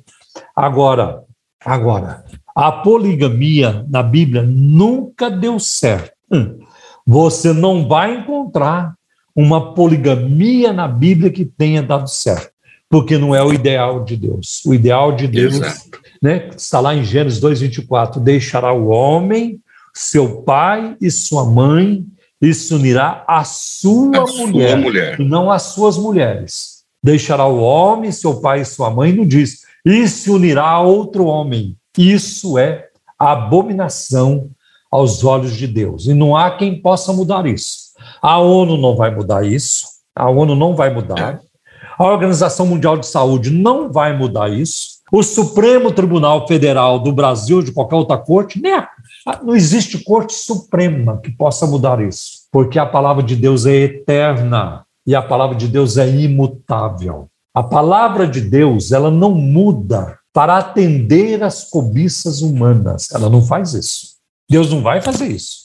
Ah, eu lá atrás eu pedi isso, mas eu acho que eu exagerei na dose. Então vamos mudar aqui. Não existe isso. Né? Porque Deus, sendo um ser infinitamente sábio, infinitamente é, é sábio, como eu disse, né? justo, sabe de tudo, ele não precisaria fazer algo que ele tivesse que mudar no futuro. Então, nós continuamos com essa opção. Então, não há é, este versículo é, simplesmente diz: olha, agora sim, agora eu encontrei uma complementariedade, né?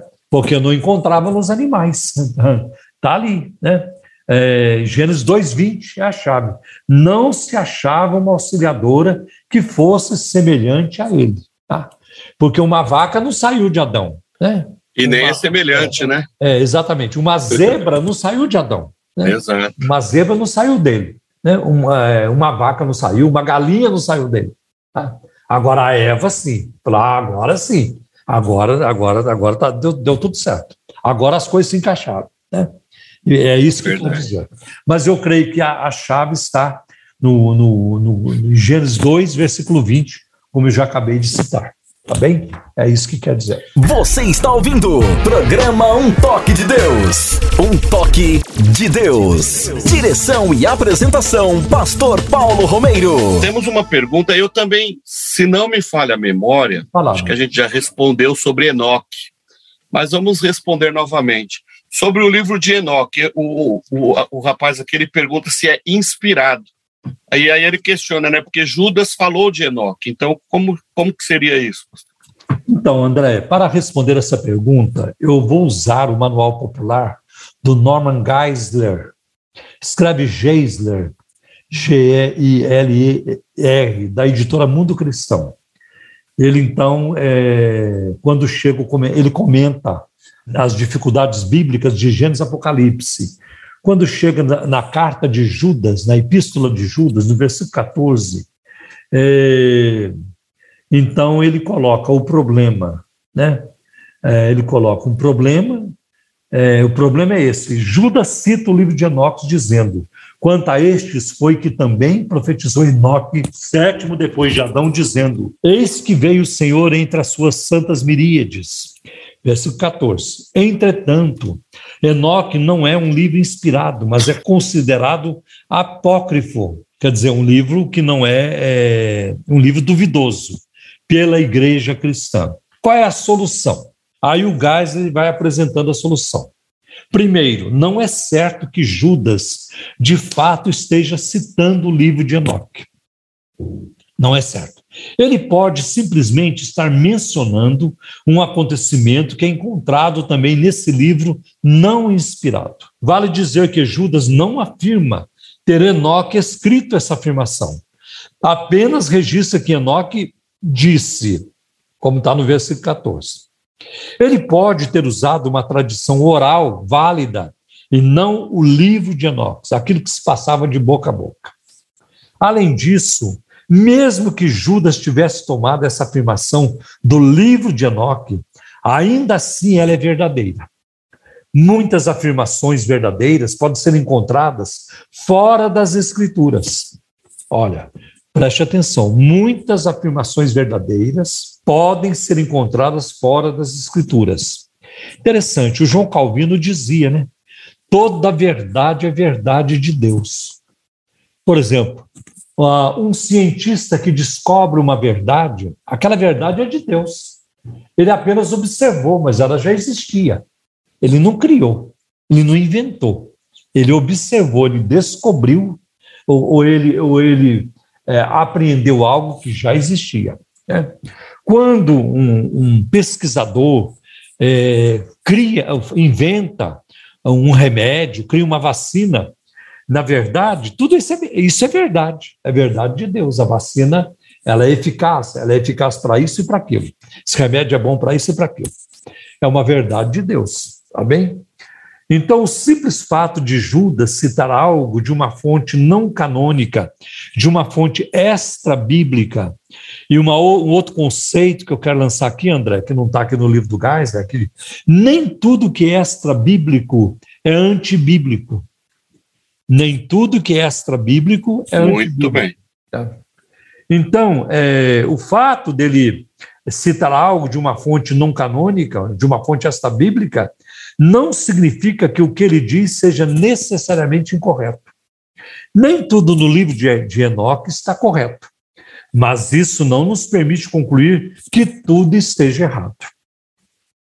O apóstolo Paulo cita verdades de poetas pagãos Por exemplo, em Atos, capítulo 17, versículo 28, quando ele diz: Porque nele vivemos, nos movemos e existimos, não é um texto bíblico, não é inspirado por Deus. Né? O, o, o é, texto inspirado não significa conteúdo inspirado. Paulo estava citando poetas pagãos, né? Epimênides, a é, Cleantes, em Atos Cleantes, 17, 28. Exatamente. Mas era verdade Sim. o que aqueles homens tinham dito. Mas as obras deles não entraram no cânon das Escrituras. Não é livro, não são obras de fé para nós. Em 1 Coríntios 15, 33, Paulo citou também textos fora da Escritura. Em Tito, capítulo 1, versículo 12, de novo, né? Paulo cita autores que estão fora da Bíblia. Então, o apóstolo Paulo cita a verdade de poetas pagãos, o que não implica que esses livros sejam inspirados. Na verdade, até mesmo a jumenta de Balaão proferiu uma verdade, em Números 22, 28. A inspiração do livro de Judas não garante tudo mais que é dito numa fonte não inspirada, só por ela ter sido citada. Garante apenas a verdade que foi citada. Finalmente, a evidência externa a respeito do livro de Judas é muito grande. É, o tempo, no tempo de Irineu, cerca do ano 170 é, depois de Cristo para frente. Também o livro de Enoque aparece no papiro Bodmer, que é o P72 de 250 depois de Cristo, né? E trechos dele acham-se muito antes em Didaquê, e que provavelmente data do segundo século. Didaquê era um antigo manual de instruções sobre a vida cristã e o governo da igreja. Bom, pode continuar, André. Tá certo. Então esperamos que realmente tenha atendido aí a pergunta do nosso querido irmão. Programa Um Toque de Deus. Um Toque de Deus. Um programa da Igreja Cristã da Trindade. Acesse o nosso site www.ictrindade.com.br. Pastor, nós temos uma pergunta agora que vem lá de Biritiba, Mirim, uh, do irmão Luiz. O irmão Luiz, ele tem frequentado bastante aqui os nossos programas, é uma benção. Mas tem também uma irmã, coincidentemente também, lá de Biritiba Mirim, que ela essa semana a gente conversou bastante aqui pelo WhatsApp. E eu quero mandar um abraço para a irmã Raquel, a irmã Raquel ela é namorada do Eurípides. O irmão Eurípides, a semana passada, fez uma cirurgia e ela pediu para estarmos orando. Então, nós oramos, conversamos bastante. Agora ele foi, ele teve alta, né? Mas ele foi diagnosticado com Covid, precisou voltar para o hospital. Então, nós estamos orando por ele. Aí já recebi a notícia hoje pela manhã que ele teve alta. Então, Deus é bom. Quero mandar então um abraço para Raquel e para o Eurípides. E agora a pergunta do Luiz, lá de Biritiba, Mirim, a respeito da Bíblia Edição Pastoral. Né? É uma Bíblia de capa azul que a Igreja Católica usa. Deixa eu te... Ele é, diz o tenho. seguinte. É, eu também tenho. Ele diz assim: gostaria de saber por que a Bíblia Edição Pastoral tem mais livros do que a João Ferreira de Almeida. E se essa Bíblia tem muitos vícios de escrita e doutrinários. Então, na verdade, não é só a Bíblia edição pastoral que tem, é, tem livros a mais né, é, no seu conteúdo.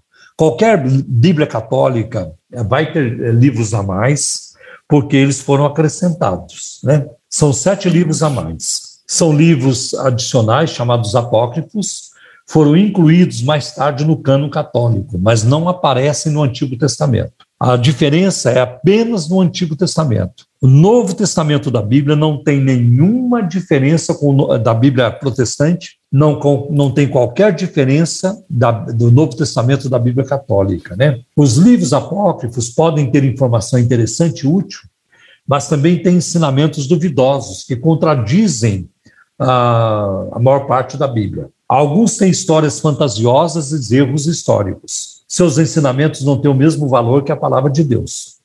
Por isso, não são publicados junto com a Bíblia. Né? Estes livros são chamados de deuterocanônicos, né? É, isso significa o segundo cânon. Né? Isso. Porque somente foram oficialmente aceitos como divinamente inspirados em 1546 pela Igreja Católica Romana, durante aí o Concílio de Trento. Né? Nós estamos falando aí da Contra-Reforma. A Reforma Protestante, a data oficial é 31 de outubro de 1517, com Martim Lutero, e a reforma se espalhou depois para Zurique, na Suíça, pra, com, com Zwinglio, depois com João Calvino, em Genebra, ainda na Suíça, depois com João Knox, na, é, na Escócia, e não parou de se espalhar. E a reforma foi um fogo que tomou conta da Europa e foi se espalhando pelo mundo, né, a reforma protestante. Então, é claro que a Igreja Católica não estava nada satisfeita com o avanço da reforma protestante. A reforma chegou na França, a reforma chegou na Inglaterra, é só estudar sobre os puritanos, né? E você vai ver a influência da reforma protestante no, é, no grupo muito forte chamado os puritanos. E a reforma, ela começou, ela continuou se espalhando, né? E chegou até aqui na, na no Brasil, através dos holandeses, dos franceses, dos ingleses né, o conde Maurício de Nassau, né, lá para o lado de Olinda e Recife, Villegagnon, tem vários nomes aí ligados à reforma protestante. Mas que Portugal, por ser um país eh, fortemente católico, juntamente com a Espanha, Portugal expulsou é, os protestantes aqui do Brasil. Que pena. Nós teríamos hoje no Brasil a ética protestante é, reinando, né? ou então é, influenciando de uma forma positiva a nossa nação. Né? É, então, nós vemos agora que livros são esses. Né? Então, havia contra-reforma, uma forma de, uma tentativa de desmoralizar a, os ensinos dos reformadores, o esforço dos reformadores. Então, são livros, os livros são Tobias, o livro de Tobias, o livro de Judite, A Sabedoria de Salomão, Eclesiástico, não é Eclesiastes como na nossa Bíblia o livro de Baruch, né, que contém uma carta de Jeremias, primeiro e segundo Macabeus, tá? e também é, acrescenta textos, é, um texto no livro, de, no livro de Esther, e acrescenta também um capítulo a mais no livro de Daniel. Daniel, então, na né? nossa Exatamente. Bíblia, Daniel tem 12 capítulos, na Bíblia Católica, Daniel tem 13 capítulos, Isso. e no 13 capítulo é, trata de Bel e o dragão. E o dragão. Bel e o dragão. Tá? Então, é, tá aí a nossa resposta, a primeira parte. Agora, quanto à questão da Bíblia pastoral, se é uma Bíblia é, que tem é, problemas doutrinários, eu vou me valer de um apologista católico já falecido, Dom Estevão Bittencourt, do Colégio de São Bento, no Rio de Janeiro. Dom Estevão Bittencourt, por muitos anos, ele publicou uma uma revista chamada Pergunte e Responderemos. Eu tenho muitas revistas do Dom Estevam Bittencourt e elas me ajudaram muito e até hoje ajudam, porque tem muitas pesquisas. Se quer saber sobre a Opus Dei, ele responde lá. Você quer saber sobre a maçonaria, ele também escreve. Você quer saber sobre cursilhos, e, e ele tem também as suas posições sobre os mormons, sobre o testemunho de Jeová, sobre a Igreja Universal do Reino de Deus, e assim por diante. Então, é, eu me vali de uma publicação do Dom Estevão Bittencourt, a Bíblia, edição pastoral, mais uma questão polêmica. E ele diz assim, que a, na edição, a, a Bíblia, edição pastoral, as suas notas de rodapé e o vocabulário encontrados ah, nela, pretendendo dar a chave de leitura e interpretação da Bíblia, são alheios à tradição bíblica judeu-cristã e distorcem a mensagem, é, distorcem a mensagem sagrada para ah, o setor da ideologia sociopolítica econômica. Né? Então ele diz que essa Bíblia ela é inspirada por ideologia marxista, ela deturpa as concepções da história sagrada e da teologia. A literatura materialista aplicada ao texto sagrado torna a mensagem imanentista, quer dizer, muito aqui só para este mundo, né? É, muito, muito materialista, muito material, fazendo-a perder o seu caráter transcendental, quer dizer, além, né, do, além do físico, né? E a própria tradução portuguesa, num outro ponto, deturpa o sentido do texto sagrado. A pastoral não significa incitamento à luta de classes e às divisões entre os homens. E isso a Bíblia pastoral faz. Ela incita a luta de classes e as divisões entre os homens. E aí ele coloca também um punhado de verbetes que são tratados na, na edição pastoral, né, que são tratados como aliança, alienação, autoridade, autossuficiência, campo, campo, comércio, conflito, corrupção, dinheiro, direito, dominação, escravidão, exploração, injustiça, justiça, liberdade, libertação, lucro, poder, produção, prosperidade, repressão, riqueza, roubo, tributo, violência. Esses vocábulos têm sua repercussão nas notas de rodapé, inspirando uma doutrinação que já não é bíblica, mas preponderantemente marxista, né, do marxismo. Né? Por exemplo, quando a Bíblia pastoral define o que é aliança, é o centro da Bíblia. Deus se alia com os pobres e oprimidos para construir uma sociedade, uma história voltadas para a vida. É, esperança, olha como é que ela coloca esperança. Dinamismo que mantém o povo aberto para realizar plenamente o projeto de Deus. A esperança leva o povo a buscar transformações econômicas, políticas, sociais e religiosas. É. Ah, e ela se silencia, né? ela silencia esse objeto supremo da esperança cristã, que é a vida eterna com a visão de Deus face a face. Fraternidade, relação igualitária, onde todos, como irmãos, podem participar das decisões que constroem a sociedade juntos usufruir dos bens que cada um produz. Olha aí. Né? Yahvé ou Javé é o misterioso Deus vivo que se manifesta respondendo ao clamor dos pobres e oprimidos, para os libertar dos exploradores e opressores. Ele é a fonte, a meta da liberdade da vida. Por isso, é aliado daqueles que buscam liberdade de vida, opondo-se a todas as pessoas e estruturas que produzem escravidão e morte. Justiça, realização do projeto de Deus.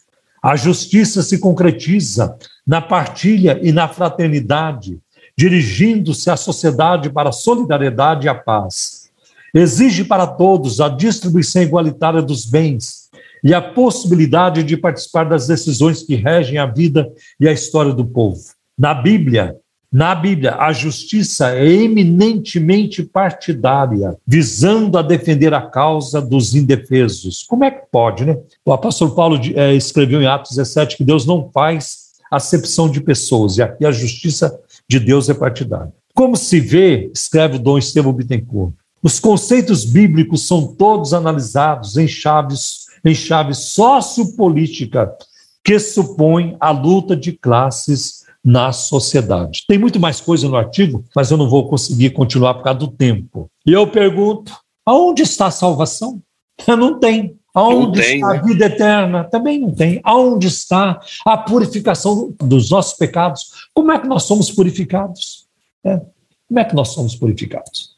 Então, é uma leitura é, socioeconômica é, e política da Bíblia. É, é, a proposta da TL, da Teologia da Libertação. Da libertação, exatamente. E, e eles querem fazer teologia a partir dos pobres isso é um erro é, crasso. Né? A teologia, nós não, não, não se pode, a teologia não se faz a partir dos pobres. A teologia é feita a partir da Bíblia. Amém. A partir Exato. da Bíblia. Tá? Agora, toda igreja, todo grupo que fica mirando, que foca no social e no pobre, não vai pregar o evangelho. Não vai pregar. Exato. Como essa turma como as SEBs, comunidades eclesiais de base, como a teologia da libertação. O reino deles é neste mundo. Só falam de injustiça, de conflitos, de opressão. Que, nós temos que levantar contra o governo que oprime, assim por diante. Tá? E Jesus nunca, é, nunca promoveu isso. Olha, nós temos que desbancar o César, nós temos que tirar o Pilatos do lugar dele, nós temos que matar o Herodes. Não. Jesus, diante de Pilatos, disse: O meu reino não é deste mundo. Deste mundo. Exatamente. Agora vou dizer outra coisa, André. Toda igreja que prega o evangelho, que vive o evangelho, vai cuidar do pobre e do oprimido e vai defender os oprimidos com toda certeza. Exatamente, porque é esse o papel da igreja. O papel da igreja é pregar a palavra, pregar a Bíblia. Né? E aí é consequência, né? Cuidar do Exatamente. resto. Exatamente. É consequência, mas o papel primordial da igreja é ensinar e pregar a palavra de Deus. Maravilha, glória a Deus. Pastor, uma dúvida da irmã Vera, a nossa ouvinte, a respeito do livro Decepcionados com a Graça. Eu não sei se o senhor conhece esse livro, se o senhor conhece Eu o autor. autor do livro. então, a irmã Vera, ela faz um. Ela gostaria que o senhor tirasse uma dúvida dela a respeito ali da página 134. Tem uma citação ali do, do R.R. Soares ah, ele fala de um texto ali, e no, no, no, livro está marcando ali o texto como Marcos 3,38. E a gente sabe que esse versículo não existe. Então, ela gostaria que o senhor explicasse qual que é a referência correta. Então, na verdade, houve aí um erro de, de revisão da própria editora, porque eu consultei, este livro foi feito em cima da minha tese de doutorado, que eu defendi na Universidade Metodista de São Paulo em 2005. E é claro que o texto da tese, é, o texto é muito maior é, do que o livro. A tese tem mais de 300 páginas, né? o livro é, tem cento e tantas páginas. Então, eu fui verificar na tese e houve um erro de revisão da editora, porque não é Marcos 3, é, não é Marcos 3, é, 38, é Marcos 8 e 38. Uhum. O versículo é Marcos 8 e 38. Então, o R.R. Soares estava dizendo o seguinte: quando uma pessoa recebe uma cura de Deus e essa pessoa não confessa a cura, ela não, ela não conta, ela não dá testemunho da cura, há uma grande possibilidade, ou então há a possibilidade da, da doença voltar, porque a pessoa não confessou a cura. Né? Então ele pega ah, esse texto de Marcos 8,38, dizendo: aquele que não é, me negar diante dos homens, eu também o negarei diante do meu Pai que está no céu. E aquele que me confessar diante dos homens, eu também é, eu confessarei diante do meu Pai que está nos céus. Ora, o texto de, uh, de, de Marcos 8,38 não tem nada a ver com o argumento errado do R.R. Soares. Né? Uh, não, não vejo na Bíblia que a pessoa tem que sair confessando: olha, ele me curou. Tem muitos que foram é, curados e nem tiveram oportunidade de contar é, de, de contar a cura, de dar testemunho da cura. Imagine as pessoas que Jesus ressuscitou e elas depois não contaram que foram ressuscitadas. Elas voltaram a morrer porque não contaram o milagre? Morreram imediatamente? Morreram alguns dias depois? Sim, eu entendo que todas as pessoas que Jesus ressuscitou, um dia elas morreram. Né? Como também todas as pessoas que um dia Jesus curou, um dia elas morreram também. Mas não é porque alguém não contou, recebeu a cura, né? E eu acho que é um exagero dizer que tem que confessar, senão a doença volta. É, como é que a doença vai voltar se Deus curou? Né? E pode até voltar, né? pode até voltar depois de muito tempo, mas a gente crê que Deus cura e que sua cura permanece. Amém? Glória a Deus, maravilha. Igreja Cristã da Trindade. Telefone 0 Operadora 11 3539 5919. Site www.ictrindade.com.br. Endereço: Avenida Fagundes Filho, número 55, ao lado da estação do metrô São Judas. Igreja Cristã da Trindade. Você está ouvindo programa Um Toque de Deus. Um toque de Deus. Direção e apresentação: Pastor Paulo Romeiro. Perguntas e respostas no programa Um Toque de Deus. Deus. É, é, é chamado de experiência próxima da morte. Pessoa que morreu, viu luz e tudo e voltou. Ó, é, experiência de pós-morte. É, é, é quase morte. No inglês chama Near Death Experience, experiência próxima da morte. Olha, os relatos são diferentes. A pessoa que vai para a mesa de cirurgia e tem um momento que parece que tudo para, ela tem a sensação de que ela saiu do corpo e e ela vê o seu corpo lá na mesa ou na cama. Ah, ou então ela vê um túnel, um túnel iluminado, ela vê uma luz muito agradável e tudo isso. É, eu acho muito difícil, é, biblicamente, é, é apoiar isso e até mesmo cientificamente. Né? Existe muita conversa, mas eu acho assim: tudo se passa dentro da mente da pessoa. Ah, por exemplo, é aquele negócio, eu fui arrebatado, né? É, então ninguém é arrebatado, tudo se passa dentro da mente da pessoa. Você quer saber? Se é uma pessoa da Deus e amor que é arrebatada, ela vai lá no céu e começa a ver peruca, batom, ela vai ver é, esmalte, estojo de maquiagem, aquilo que, que a Deus e amor condena, ela vai ver. Ah, agora, se é um crente da Universal que é arrebatado, ele vai lá no céu, ele vê Ferrari, ele vê Rolex.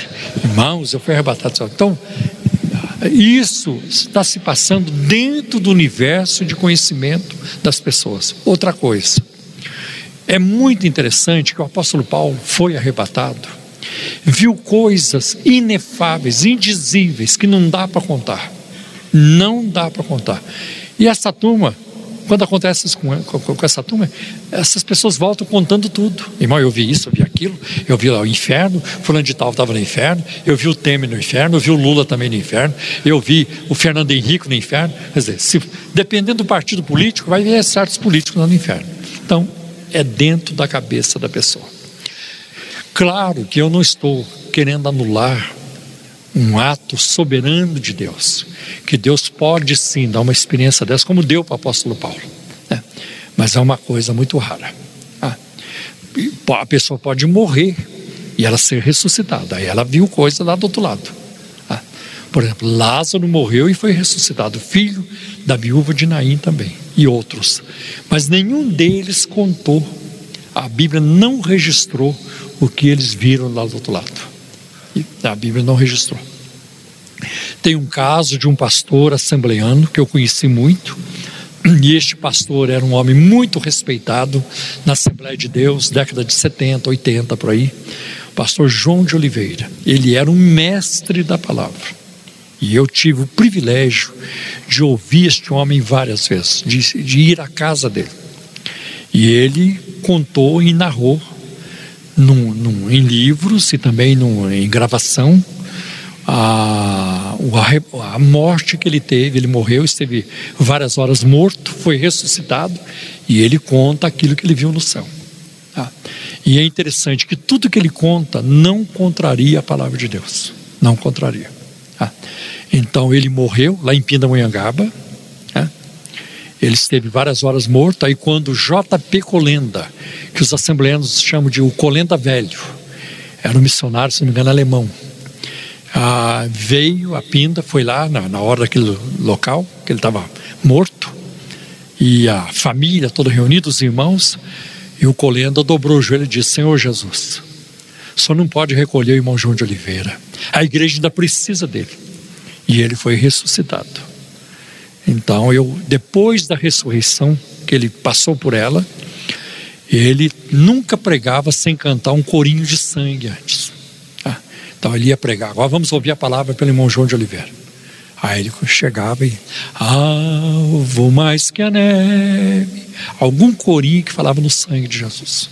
Ele falou que ele, lá no céu, ele entendeu que Jesus queria que ele fizesse isso contou muitas situações sobre a igreja, tudo isso. E tem coisas que ele nunca contou no livro, ou no, no CD, ou no disco, naquela época era disco. Mas ele contava assim, é, em off, né? coisas que ele viu, a situação dos pastores. Ele contava também. Né? Então, mas ele era assim, um homem muito respeitado. O João de Oliveira era tão respeitado que quando os pastores estavam tudo conversando, batendo papo, e ele vinha, irmão João, vem vindo aí, irmão João. Pai do Senhor, irmão João, Pai do Senhor. Tá, tá. É um homem de Deus. Para mim foi o maior exemplo de vida espiritual que eu tive no Brasil. Para mim. Tá? Então, uma, uma benção esse homem. E depois, todos que passaram a dar estudo bíblico, bíblico na Assembleia de Deus, aprenderam com ele. É. Um homem de Deus, muito sábio na palavra, muito profundo na Bíblia. Ele era um mestre na palavra.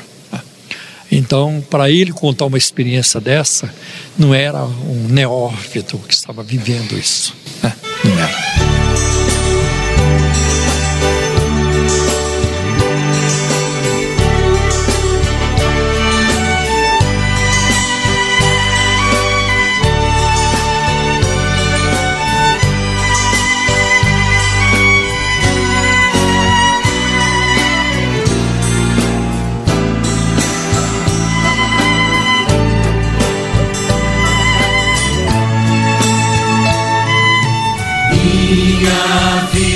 Seja assim, consagrada a ti, Senhor.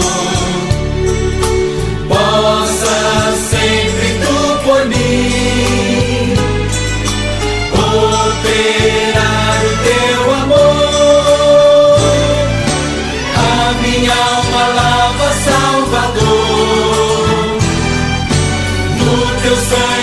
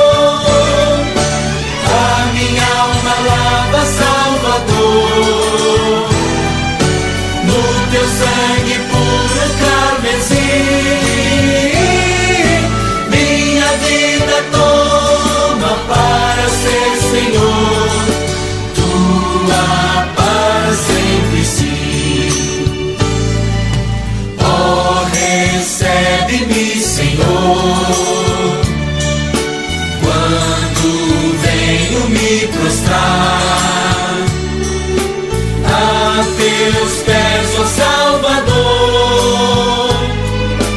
Hoje vem me consagrar. A minha alma lava, Salvador. No teu sangue puro carmesim.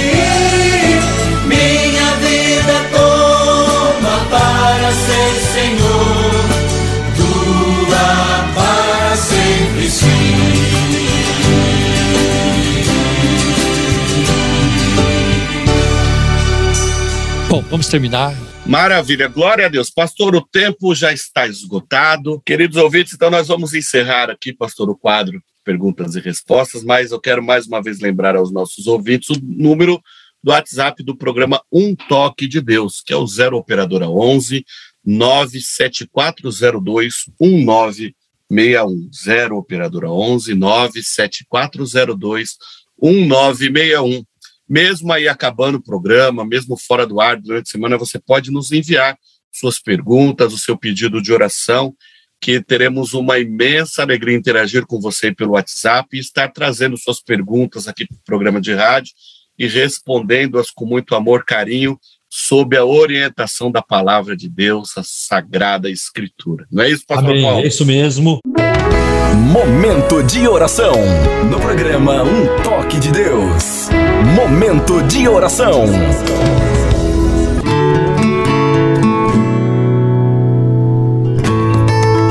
Pai, em nome do teu filho Jesus, nosso divino mediador, eu peço a tua bênção sobre os nossos ouvintes neste momento. Peço que o Senhor abençoe grandemente aqueles que têm nos ajudado, Senhor, a manter o programa no ar e ajudado, Senhor, também o ministério da Igreja Cristã da Trindade com seus dízimos e ofertas. Senhor, faça sobejar nas suas vidas, abra os céus e derrama sobre eles, Senhor, bênçãos que hão de transbordar em nome de Jesus. Abençoa, Senhor, aqueles que precisam, Senhor, de um trabalho. Abre-lhes a porta, Senhor.